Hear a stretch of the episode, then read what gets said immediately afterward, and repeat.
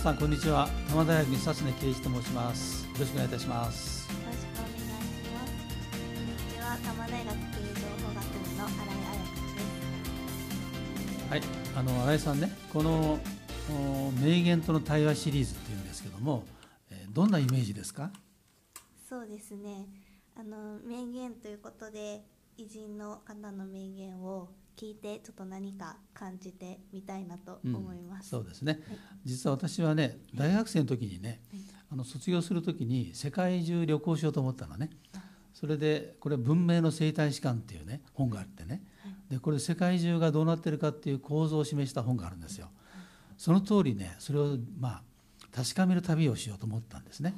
ところがね国内についてはねはい。まああの折に触れ旅をするわけですけども、まあえーと名所旧跡を訪ねたりねあるいは温泉とグルメですよね、まあ、こういうことをずっとやってきたわけですけども、まあ、いつまでもこんなことしていいのかなと思ったんですよ。それで、えー10年ほど前にね、えーもっと知的な旅をしようというふうに思って、えー全国にあるうん人物記念館というのはねどのくらいあると思いますか？想像つかないでしょ。うん、1000以上あるんですよね。はいでそこをね一生かけて訪ねたらいいんじゃないかと思ってね、えー2005年から始めたんですね。で現在ちょうど10年ほど経ったあとこなんですけども大変この旅はねえー知的でなおかつね充実して大変面白いんですよね。で10年間で大体700 700巻ぐらいあの回ったんですけども、まあ、ここで回りますとね、まあ、偉い日本人に本当に偉い人が多いんですけどもえー彼らが残した名言がたくさんあるんですね。それをまあ拾ってきていると、まあ、そういうことなんですね。実はね私分かったこと2つあるんですよ。一つはね、まあ、日本人3つかな。日本人って本当に偉い人多いなっていうことが一つと。それからねもう一つはねどんなに偉い人でも必ず死ぬっていうことが分かりましたね。あ人生は有限なんだなということが一つとね。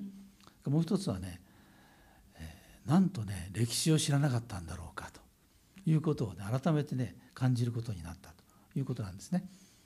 であの私は実は近代の人近代の偉人を中心に歩いてるんですけどもそうすると文学やった人とか政治やった人とかいろいますよね、えーお医者さんとかそういう人たちがね横につながっていくっていうことをね体験しましてね。まあいわば日本近代史をの旅というようなものをこの10年間やってきたんだなというふうに考えているんですよね。どうですか？楽しみですか？楽しみですね。女性も結構いるんですよ。あ、そうなんですね。うん、女性はあの与謝野明子とかねあるいはあの、えー政治の市川夫妻とかね、まあ、こういう偉い人はね各地に、まあ、記念館があったり、えーするんですよね。でこういう記念館の旅というのはその人の一生がこう分かりますよね。その土地に大体ありますよね。ですから、まあ、その人がどんなところで生まれてどんなふうな思いをしながら仕事をしてきたのかとどういう業績を残したのかということが分かるということでねまあ、僕は今あのこういう旅をね人物の巡礼をしている旅なんじゃないかなというふうに考えてるんですよね。えー、と一つだけね例えばねあの、えー名前一つでしょ後藤新平って聞いたことありますか？いや、ないです。この人はあの東京市長をやった人でね、えーあの関東大震災の時に日本の復興を指揮した人なんですよね。あれ北里柴三郎というね有名なお医者さんがいます。でこの2人はね同時代生きてるんですけどあの後藤新平は政治の分野官僚の分野ねそれからあ北里はお医者さんですよね。でこの2人が絡むんですよ。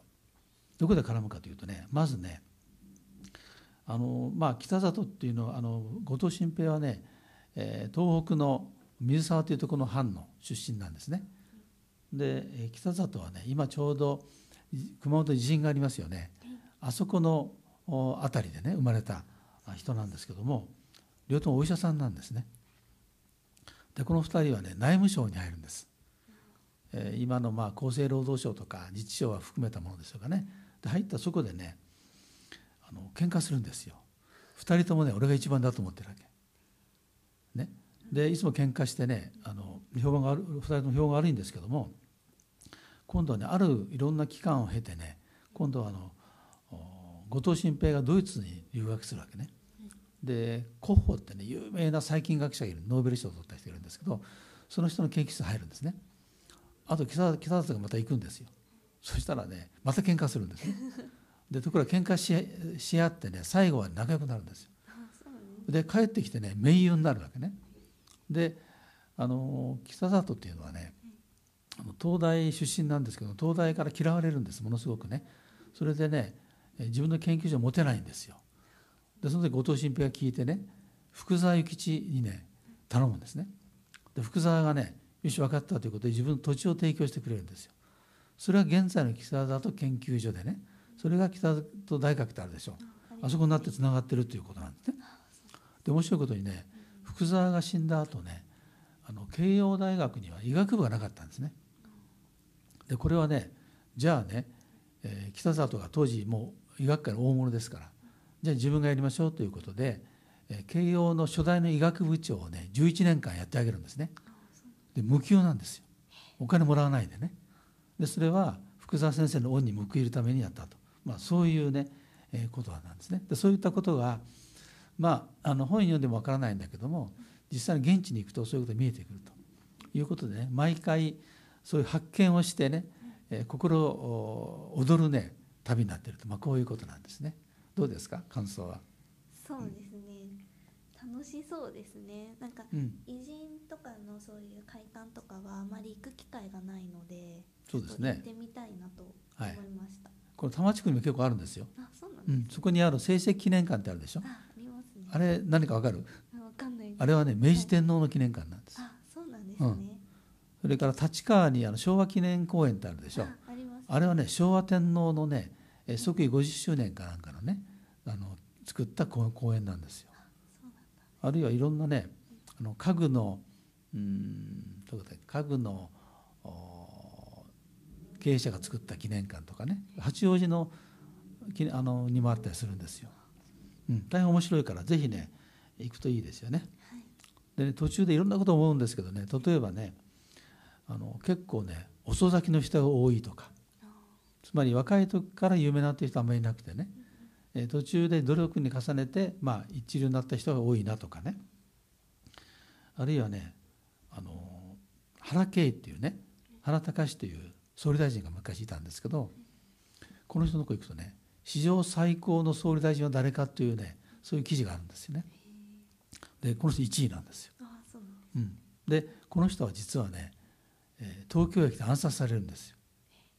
東京駅っていうのは実はね暗殺ステーションなんですね。あの南口と、え北口両方ね八重洲口にね、えー、あのどこここで、えー、総理大臣が、えー、撃たれたとかね刺されたというというねそういうところもあるんですよ。だから気が付かないと思いますけどね。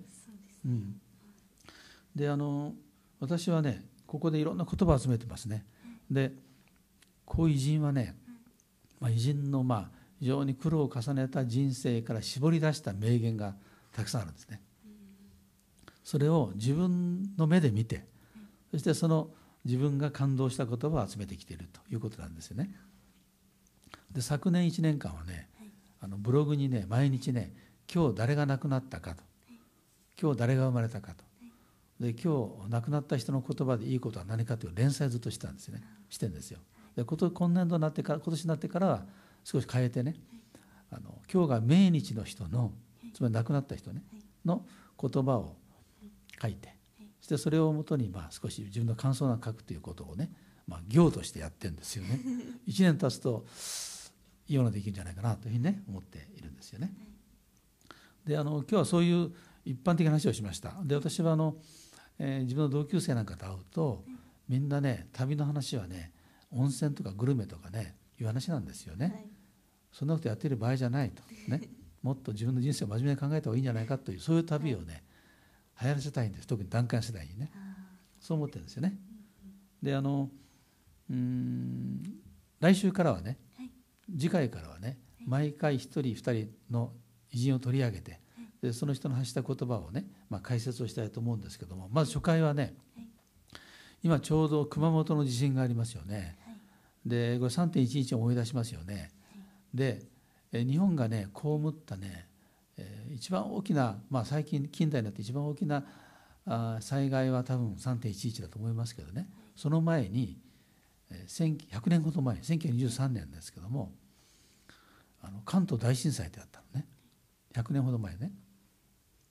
でここではねあのいろんな人が東京ですからいろんな人がね人生を変えられるんですよ。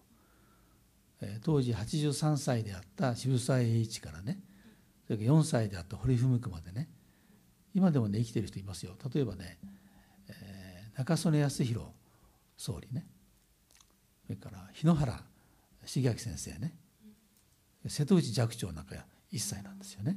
いうことなんです。そういう人たちがねその時点でどういう衝撃を受けたのか。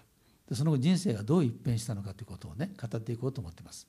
そこではまあ最初はそうで一番高齢だった渋沢栄一の話とかねあるいは、えー、帝都復興院総裁となった後藤新平よくあの3.11で復旧より復興だっていうことは聞きましたよね。はいあれは実は後藤新平の真似を言ってるわけでなんですよ。うん、そういうことなんですね。まあ、我々が今現在、えーまあ、学ぶべきことが大変多いのでね、まあ、そういう話を順次していけたらいいなというふうに思っていますけどね。いかがですか？どうですか？そうですね。まだまだ知らないことが多いのでちょっと楽しみです、そうですね、はい。私もこうやって話をしながらね、はい。まあ、これあの授業あなた授業を受けたことあるかな僕のやつ、はい。ありますよね。えっと偉人の話の授業を受けましたか？いや受けてない。あれをね受けるべきなんですよ。